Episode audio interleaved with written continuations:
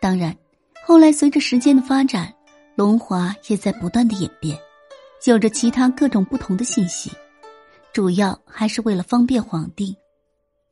除了以上所讲述的礼节、防寒保暖之外，龙华还有另外一个作用，那就是为了方便皇帝。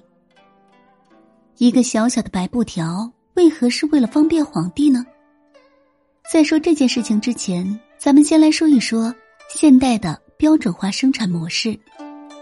标准化生产模式的基础，必须要有一套使用规则，大家都要根据规则来进行工作。在此情况下，相关的人员根本就无需记住这些繁琐的产品到底是什么，只需要记住相应的批号就可以了。其实，从某个角度来说，龙华与他有异曲同工之妙。我们都知道，皇帝他作为朝代最高领导人，不敬业的皇帝就算了，若是遇到雄才大略的皇帝，他必然没有那么多时间去关注后宫的事情，几乎除了皇后、重要的嫔妃之外，基本不认识别人，这就很容易导致一个问题：妃子在侍寝的时候。因为皇帝不认识他，多少就会产生一些尴尬。可是，久了龙华就不同了，在一些清宫剧中，我们很容易就会看到龙华上面的图案、色彩等等，而这些图案、色彩就相当于我们上面所说的产品的批号。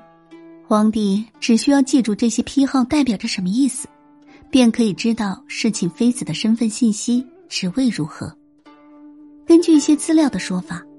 古代皇帝与妃子交流的时候，基本上是不直呼姓名的，而是以各自身份、职位相称，与我们现在所喊的主任非常相似。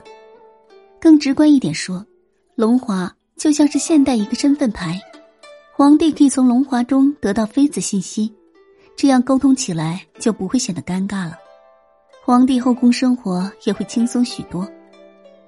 除了龙华之外。清宫剧中的妃子也经常会戴一些长长的指甲套，这个东西也是有讲究的。指甲套的材质、图案不同，所带之人的身份也就不同，也具有一定的功号牌作用。当然，龙华的作用可不止这么简单。从清宫剧中不难看出，龙华上的图案颜色都是有区别的，有的人只是一个白布条，有的。则是花草丛生，有的则是龙飞凤舞，那为何会有这样的区别呢？原来每一种图案、颜色，都代表着不同的地位。皇后的地位最高，图案和颜色自然是最好的；地位最低的后宫女子，自然就是一根布条了。总的来说，清朝时期，因为等级观念非常强，皇后、贵妃。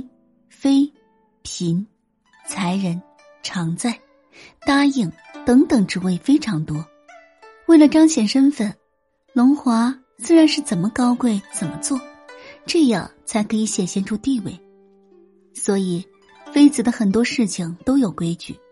龙华不仅仅是简单的装饰好看而已，其实它的背后藏有很多有意思的信息。